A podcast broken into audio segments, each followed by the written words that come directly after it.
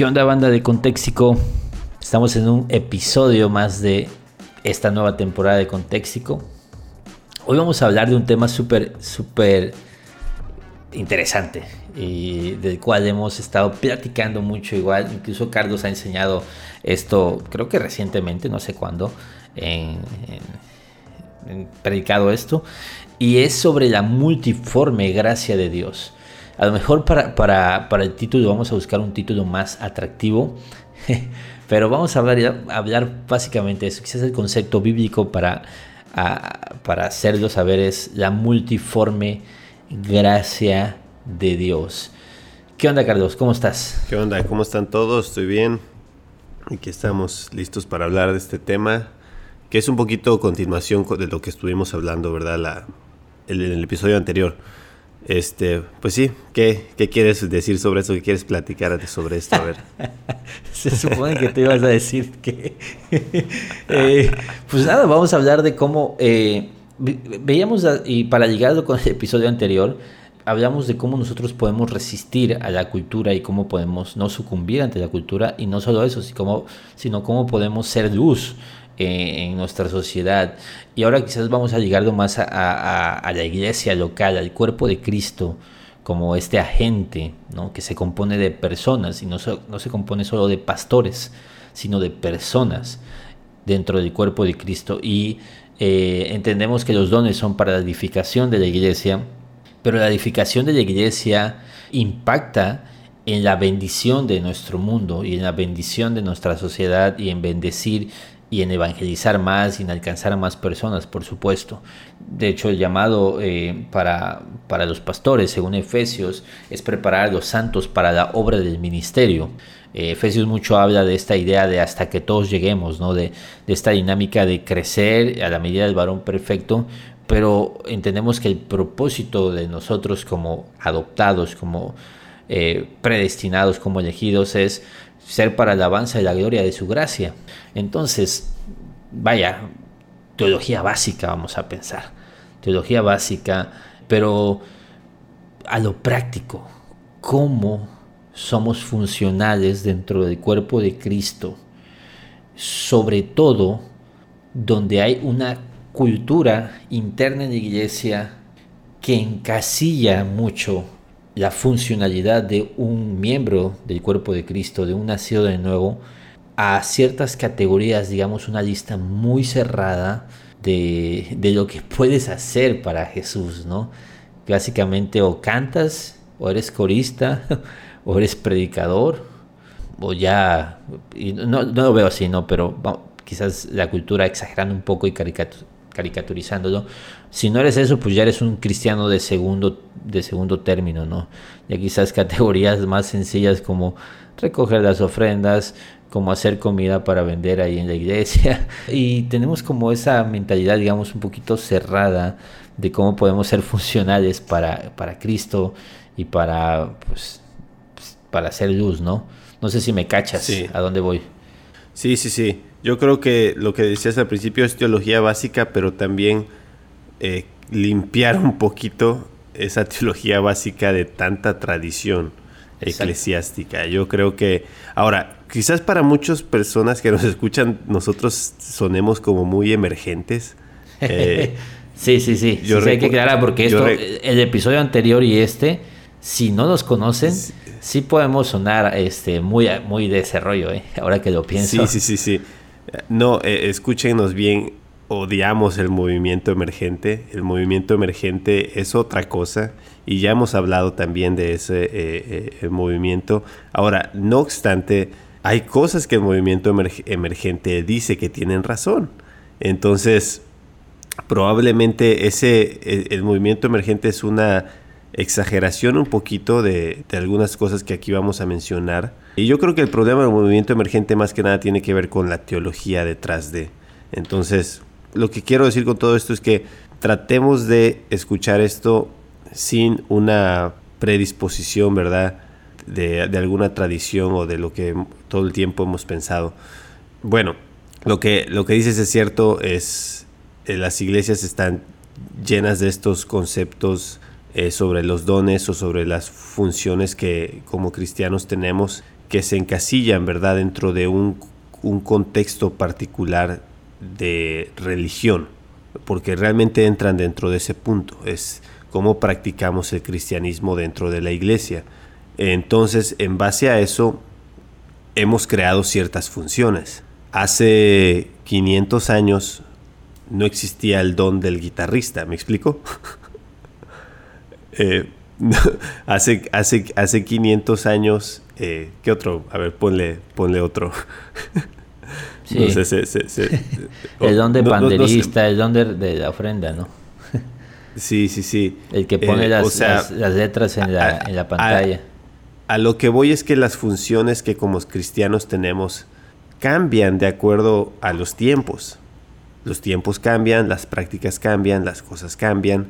Y hoy en día en la iglesia este, en, aquí en Comalcalco, Tabasco, eh, donde nuestro papá es uno de los pastores, ahorita estás, o sea, están súper reconocidos dos chavos que saben moverle a, la computadora y, supieron sacar la chamba en este tiempo de, pandemia para que transmitieran, transmitieran los cultos en línea, etcétera, etcétera.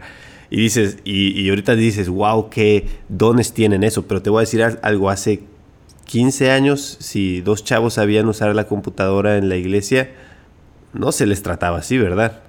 Ahora, con esto me refiero a que los tiempos cambian y entonces te das cuenta del valor que ahora tiene una persona que sabe usar algo así y terminas diciendo, wow, Dios les dio una habilidad a esas personas. Llámale habilidad, llámale don, llámale como quieras.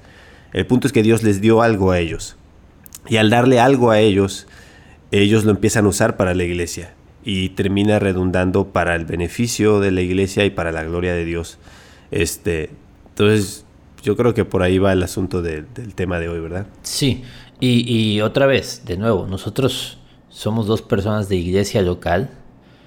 No tengo problema en decir que somos dos personas conservadores en nuestra teología e incluso conservadores en nuestra praxis de la mayoría de las cosas. Fuimos formados en, un contexto conservador y, hay muchas cosas que, que abrazamos y apreciamos y, y reconocemos que, han sido de bendición para nosotros, ¿no? Entonces, no, no, no va por ahí, no, no queremos crear una transformación y una, eh, eh, ya sabes, todas estas Ni que dividas tu iglesia. Sí, todas estas ideas. Si estás escuchando esto, no, no, no quieras dividir tu iglesia después de este podcast. Estas tonterías de, de, construir la ¿Has escuchado ese concepto? Hay, de, hay que deconstruir la iglesia. Todas estas cosas de, de, vamos a pensar, y ahí estamos nosotros de chavitos arrogantes que quieren enseñar al Espíritu Santo cómo dirigir su iglesia, ¿no? Y cómo, y, que cuestionan todo y, eh, vaya, no, no, no, no va por ahí, pero sí entender cómo funciona la multiforme gracia de Dios, porque, porque sí hay que entender que, que este concepto de habilidad, talento, preparación, ok, sí, sí hay una cosa secular ahí, por supuesto, ¿no? Pero desde el punto de vista de, lo eterno, entendemos que Dios es soberano y que Dios pues trabaja con todo eso, así como a David lo entrenó, digamos, para pelear y para, digamos, ganarse este trono, por decirlo de una manera, desde la pelea contra Goliat, y él dijo, pues mira, yo, yo protegía las ovejas en el campo, y, y, pero, y está el punto de vista de lo netamente dado por el Espíritu Santo, que viene a complementar, ¿no? Eh, el texto donde hablamos de la multiforme gracia de Dios habla de dones de servir, dones de servicio, ¿no? Y ahí sí quizás los, los eh, dones de hablar y dones de servir los ponen en dos categorías, por decirlo de una manera, ¿no? Entonces, hay ciertas cosas que el Espíritu Santo hace y puede usar en ti y, y las puede incluso... Eh, debe haber una palabra que ahorita no estoy pensando en cuál es, pero subir de nivel esos talentos, esas habilidades y sobre todo llamarte a que los pongas al servicio de Dios y al servicio de la iglesia. Y por supuesto hay dones y no estamos nosotros ignorando, digamos, todo lo que la idea tradicional aportaba, ¿no? El don de dar, que dé con liberalidad, el don de presidir, el don de, o sea, no estamos diciendo que esto debemos de quitarlo de la mesa, ¿no? Sino debemos de poner el punto de vista de que nunca estas listas fueron listas exhaustivas y cerradas sino fueran listas que en ciertos contextos de cuando se mencionaron, porque no es solo una, eran las que el Espíritu Santo orientó y llevó a, apóstol Pablo a mencionar para un contexto dentro de la iglesia. Pensamos en la iglesia de, de Corinto, ¿no? Sin embargo, nunca se repiten estas listas de la misma manera porque nunca es la intención decir, mira, solo existen estos dones. Y si tú no tienes, si tú no encajas en ninguno de estos, que creo que sí, que todos podemos encajar en alguno de esos de alguna u otra manera, por lo menos de, servir, digamos que es el general, no, no va por ahí, pero sí va para, yo creo que la intención de esto es animarte, animarte y hacerte saber que sí, que tú, que tú puedes ser de bendición para tu iglesia y puedes ser un agente transformador dentro de la iglesia, por supuesto, para bien, para servir a tu pastor, para servir a tus hermanos y para hacer luz desde donde Dios te haya puesto, porque nosotros creemos que Dios no desperdicia nada, incluso las cosas que aprendiste o que viviste antes de que siquiera, siquiera hubieras escuchado el Evangelio. Todo es usado por Dios de una u otra manera y quizás todavía vas a ver los resultados, ¿no? O quizás necesitabas escuchar esto para darte cuenta de que, de sí, que tú eres funcional dentro del cuerpo de Cristo siempre y cuando obedezcas el llamado de Dios. Sí, esto, esto se dice casi siempre en todas las discipulados, es como casi, es como decías, es teología básica, es parte del ABC del cristianismo, que cada cristiano tiene un, por lo menos un don, ¿verdad? Te lo dicen casi, es casi como una fórmula. Y es cierto, al, al, tú ser parte del cuerpo de Cristo, tú tienes una función dentro del cuerpo de Cristo. ¿Y cuál es tu función? Yo lo primero que te voy a decir es, lo, la primera pregunta que tenemos que hacernos es, ¿qué sé hacer? ¿Qué sé hacer? ¿Qué es lo que Dios me ha dado? ¿Qué es algo que Dios me ha dado? A veces ni siquiera se trata de, de una habilidad de que sepas hacer, a veces se trata de algo que tienes incluso. ¿Me explico? Al final de cuentas, dones son regalos, o sea, es qué te regaló Dios, qué te ha regalado Dios que tú puedes disponer para el cuerpo de Cristo. Si lo, si lo preguntas así, entonces te das cuenta que se te abre una puerta muy ancha, ¿verdad?, de oportunidades para servir a la iglesia y para servir a la expansión del reino de Dios. Porque ya aquí se trata de que realmente casi cualquier cosa que tengas puedes usarlo para Dios. A lo que voy es esto, es cualquier persona, por ejemplo, si tú sabes, eh, tú sabes matar puercos y te dedicas a eso, por ejemplo, este, hazlo delante de Jehová. ¿Me explico? Si, si tú, ah, eh, cualquier cosa que Dios te haya dado la habilidad, puedes hacerlo delante de Jehová, porque Dios te dio el vigor para hacerlo. Sí, ya sea que comáis o bebáis, hacerlo para la gloria de Dios, ¿no? Y obviamente todo eso lo, debes de transportar pues a la idea de, de, servir a tu iglesia, de ser útil o para la edificación de, de la iglesia, porque ciertamente también es cierto que hay ciertas cosas que Dios te dio para Él, para que las lleves a Él, para su gloria, y que tú ciertamente podrías usarla para tu gloria, como pues, el ejemplo de, de, de, la Torre de Babel, por ejemplo, ¿no? Podríamos pensar, ¿no? Pues ese vigor que tú tienes, pues lo llevas para construir o para planear la Torre de Babel, que, que puede ser algo pecaminoso y todo, pero pues un proyecto que requería ciertas cosas y que a lo mejor tenía un, un sentido espiritual.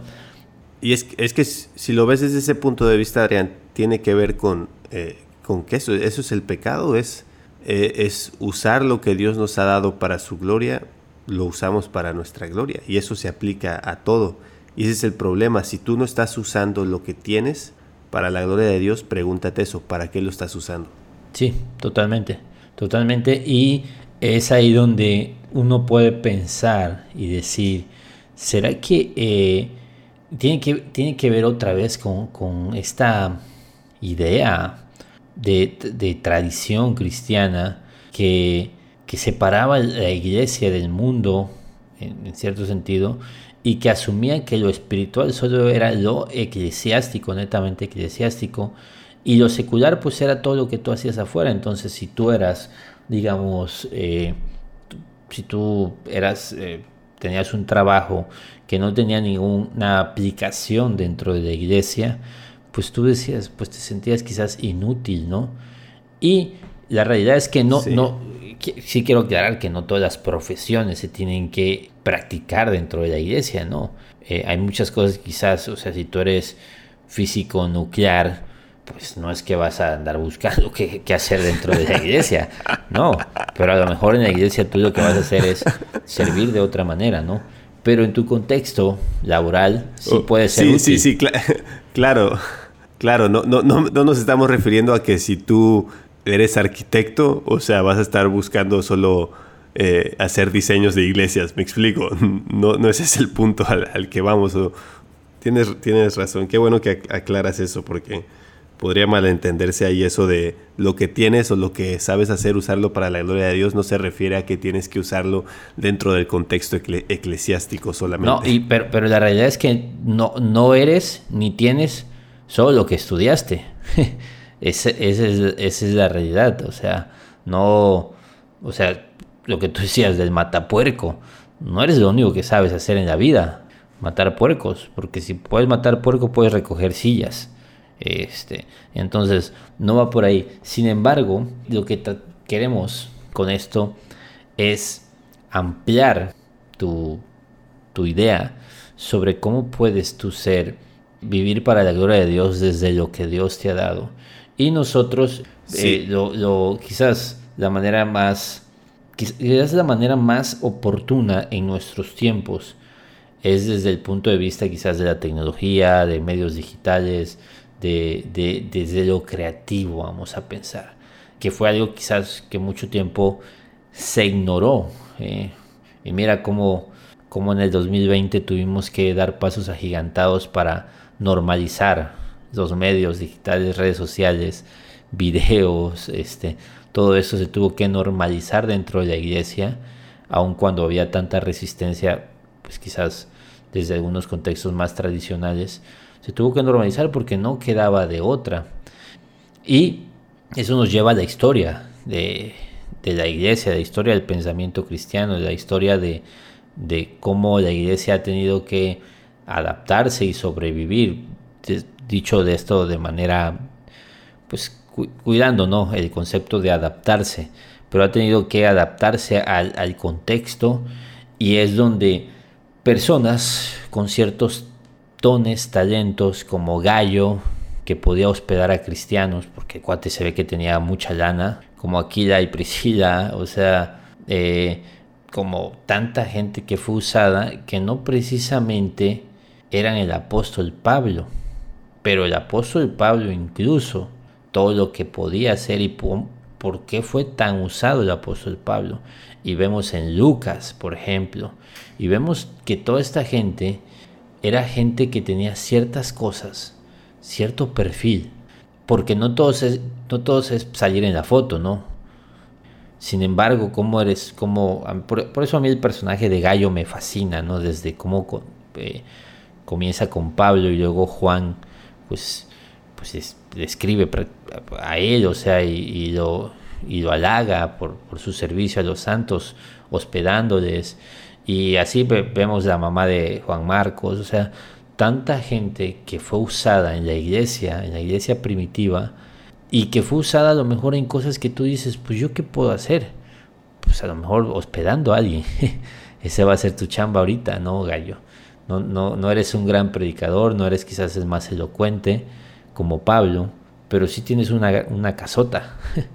y ahí puedes usar eso para a disposición de, de otros y así, y así ha sido siempre pues la iglesia. Pensamos en, la historia de la reforma de Martín Lutero, cuánta gente fue usada y incluso políticos como fueron parte de esta dinámica, ¿no? O sea, quizás las motivaciones pueden ser otras, ¿no? Cómo escondieron, cómo la imprenta, vamos, los, los viajes navales, las embarcaciones, cómo el Evangelio se ha extendido y no se ha extendido solo por predicadores, sino que ha usado Dios un mecanismo global, digamos, un mecanismo, y eso es precisamente la idea del cuerpo de Cristo, que se compone de diferentes partes.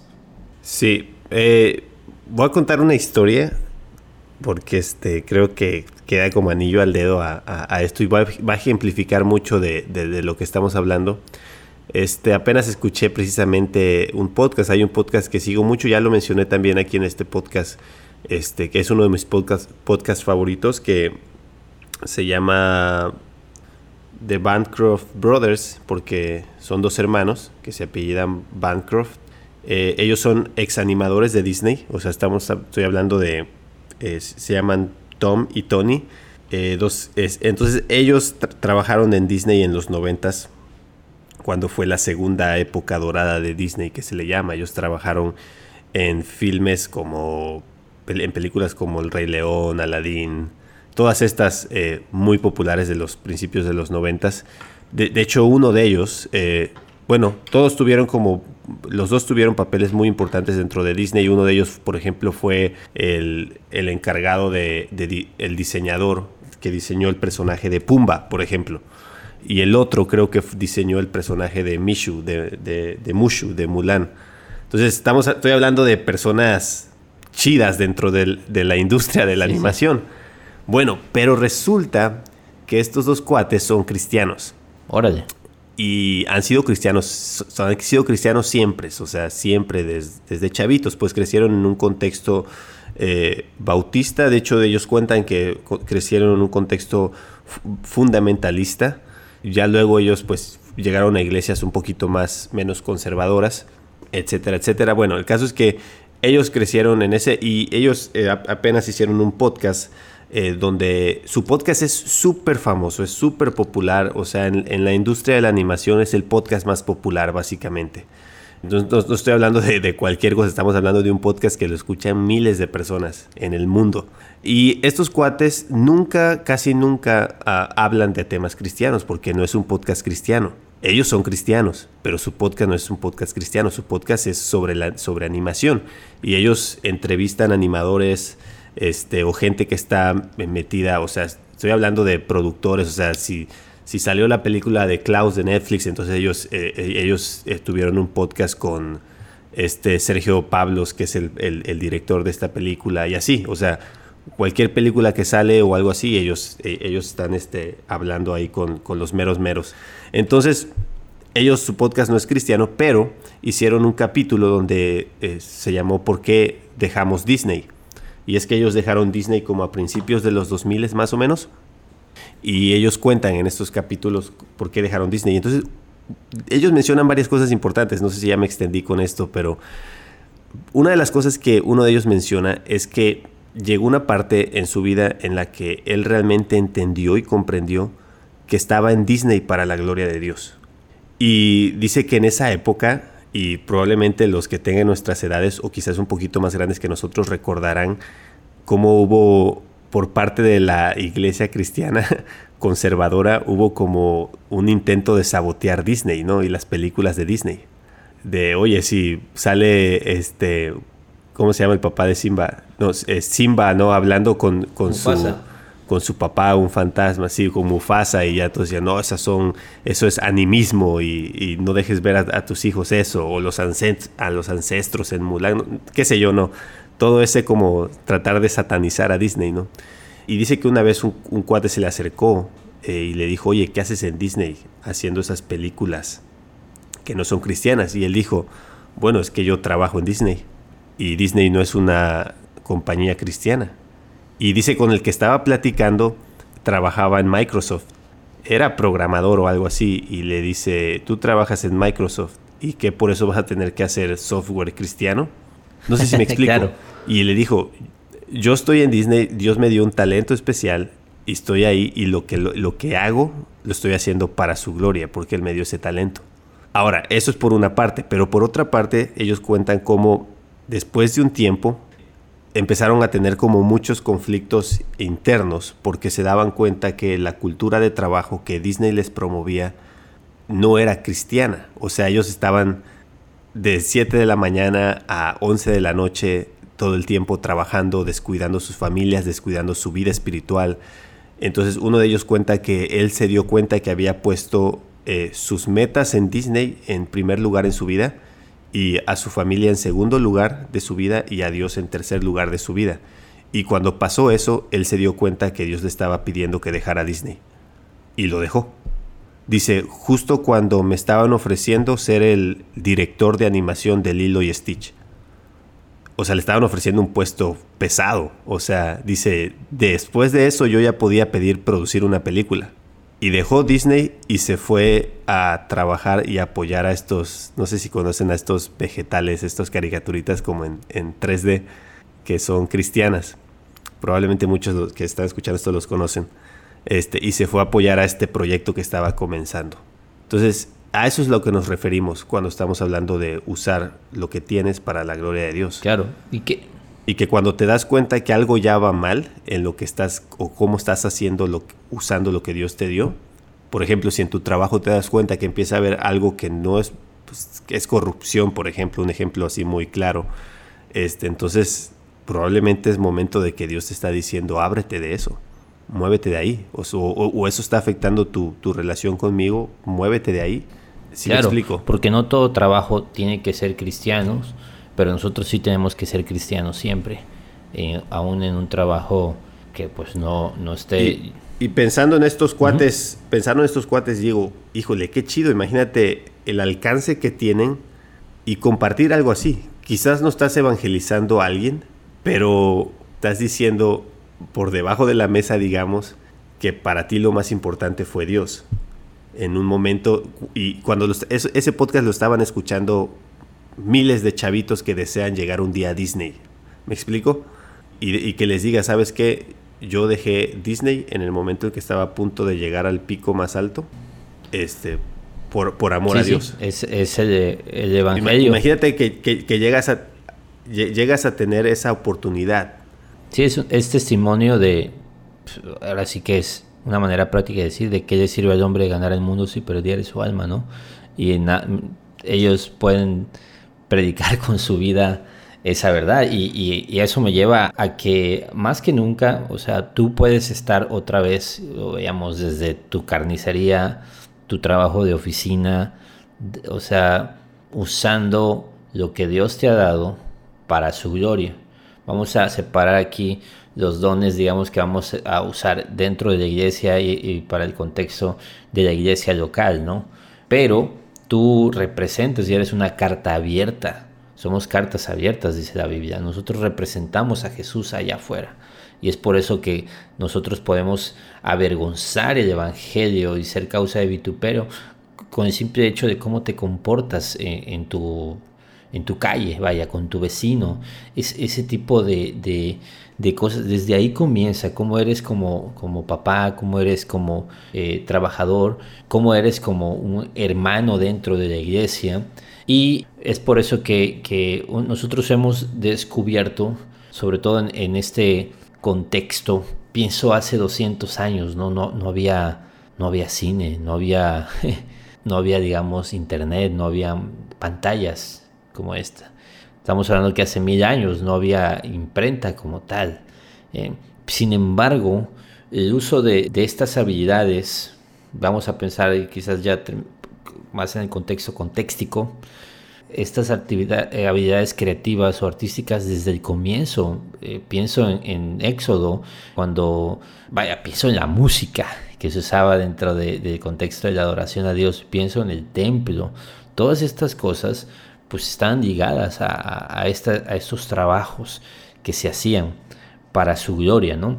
Y ahora más que nunca creo que es una oportunidad para anunciar, porque si bien los medios masivos, medios digitales, son, pueden ser usados para fake news, para desinformar, para atacar culturalmente al pensamiento cristiano, creo que nuestro trabajo es precisamente resistir resistir usándolos para la gloria de Dios, porque Dios nos puso en este tiempo, como hay un meme ese, ¿no? Nacimos muy temprano para viajar al espacio y nacimos muy tarde para X, no sé, cosas del pasado, pero nacimos justo en el momento en el que está ocurriendo esto. Pienso lo que decías de, estos brothers de la iglesia allá que, son programadores y, y quizás una iglesia que pues quizás nunca había transmitido en vivo de esta manera y nunca había hecho esto.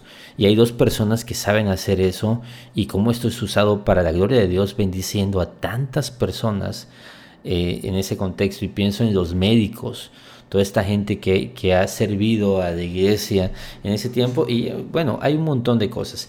Y es ahí donde Contéxico pues tiene, tiene un, un lugar, ¿no? Vamos a pensar, me gusta pensar que tuvo un lugar Contéxico hace años cuando lo iniciamos, que ahora pues tratamos ahí de, de, seguir de esta manera. Pero, pero bueno, nuestras vidas. Yo quisiera, animar, yo, yo quisiera animar a, a, la gente que nos escucha y decirles, la realidad es que hay muy poco, o sea, en YouTube hay muy, muy, muy poco eh, contenido cristiano, o sea, chido, eh, bien hecho, o sea, eh, entonces yo, yo, te quisiera animar, quizás tú tienes el deseo de, de, decir, yo quisiera hacer algo como lo que, lo que hizo Contéxico, o como lo que hace Bible Project, o como, o como lo que hace este, ¿cómo se, ya se me olvidó cómo se llamaba este cuate, el de Dan, GTG? Dan, ah, no, este, eh, Car Carlos Serazo. Carlos, eh, Carlos que, Serazo, se volvió ¿no? como Este, rapero, ¿no? Algo así, ¿sí lo viste? Él tiene su rollo, pero, pero, pero, o sea, a mí me gusta. Y, quizás tú dices, pero yo no sé cómo, yo te animaría, pues si eso quieres, pues ponte a estudiar. O sea, realmente las oportunidades están eh, a, tu alcance para que estudies, te prepares, aprendas a hacer y que hagas algo bien, algo chido. Porque lo cierto es eso, que en ese mundo digital, si haces algo a medias o más o menos, es difícil que realmente tengas el alcance que quieres tener. Yo es, es, lo que pienso. Yo no estoy hablando de que seas profesional, estoy hablando de que, de, de que busques, busques la, la, mejor calidad posible en lo que vas a hacer. Sí, claro. Y, es ahí donde nosotros, es interesante cuando decimos esto, porque cuando nosotros comenzamos con Téxico, yo por lo menos, tú sí tenías la cámara, yo grababa con mi teléfono. yo grababa prácticamente todos los videos, ya ves, ya ves que luego nada más grabé como tres más y tú grabas siempre. Todos mis videos prácticamente los grabé con mi teléfono y no tenía ni idea de lo que hacía, ¿no? Eh, sin embargo, pues más o menos manejamos esto. Y, pero la realidad es que, y, y tienen que saber, quizás no hemos podido estar en contexto pues por proyectos personales, ¿no? Proyectos personales que tienen que ver con esto. Obviamente los dos tenemos un ministerio específico. Yo, yo soy pastor en una iglesia. Eh, y, aparte tenemos, yo tengo una empresa que se dedica a video y fotografía, ¿no? Y, y, la realidad es que he pasado los últimos años aprendiendo sobre video, aprendiendo sobre cine. Te puedo decir que uno de mis sueños es hacer un corto, bueno, empezar con un cortometraje. A mí me encantaría hacer una película, ¿no? Pero bueno, esto requiere mucha preparación, requiere muchas cosas y quizás ahora nosotros podríamos haber usado, podríamos estar usando esto para para contexto, ¿no? Y yo espero que en algún momento podamos hacer. Sin embargo, sí lo hemos estado usando para otras cosas. Por ejemplo, ahorita en pandemia, pues gracias a Dios todo esto de video me agarra con equipo, he podido servir a mi iglesia de esa manera estamos en un proyecto de, de, un, instituto bíblico, un instituto bíblico del cual te informaremos pronto, que ya puedes ahí, este, lo vamos a anunciar, un instituto bíblico online que ya existía, pero igual preparando los videos. Yo, yo creo, yo creo que, yo creo que cuando esté este podcast ya va a sí, estar sí. por ahí la información. Ya búscalo ¿no? por si quieres estar, puedes hacerlo. Eh, nosotros estamos, digamos, detrás de la preparación de, de, lo que es video, lo que es la plataforma, publicidad, imagen corporativa y todo eso, porque Carlos, si quieres platicar, Carlos, pues es, él estudia animación, una licenciatura y se dedica a la animación, tiene un proyecto de animación que otra vez tiene un enfoque misional totalmente, pero hemos entendido que, ok, soy pastor, pero hay otras formas en que puedo bendecir a la iglesia por algo que Dios nos ha dado. Dios nos dio esta oportunidad de saber hacer estas cosas. Sí. Y yo, yo creo que, que hay que estar preparados, hay que estar preparados porque es, eh, este es el mundo al que nos vamos a enfrentar en los próximos 10, 20 años. Y yo creo que como iglesia tenemos que estar listos para, para eso. Este, porque si no, créeme, yo, yo así lo veo, mucha gente así lo ve los millennials fue una generación que, que en gran forma se vio muy afectada porque yo creo que la iglesia no estuvo preparada. No quisiera que pasara lo mismo con la siguiente generación, con los Zetas o con mis hijos, por ejemplo. Tenemos que estar preparados. Sí, totalmente. Darles recursos para que ellos puedan desde su contexto, en el año en el que viven, poder tener alcance a estas cosas. Hay cosas no negociables, la iglesia local, el servicio, la predicación, vaya, esto, la adoración. No estamos hablando de, de eso. Estamos hablando de cómo se ve la vida en un hogar, donde hay pantallas, donde hay audio, donde cada vez las... O sea, yo por supuesto estoy hablando en un contexto occidental, digamos, privilegiado, ¿no?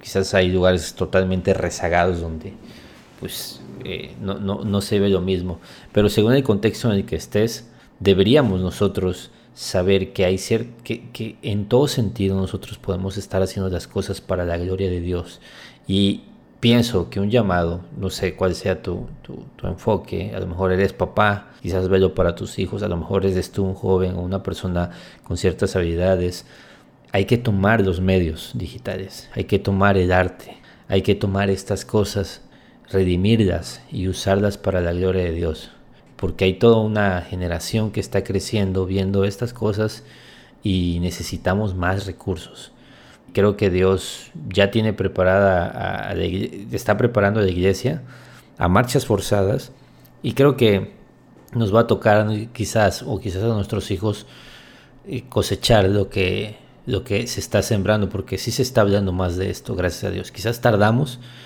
pero ya se está hablando más de esto y irremediablemente ahora con pandemia pues tuvimos que dar pasos. Todas las iglesias en este contexto tuvieron que dar estos pasos para pues, el mundo digital, ¿no?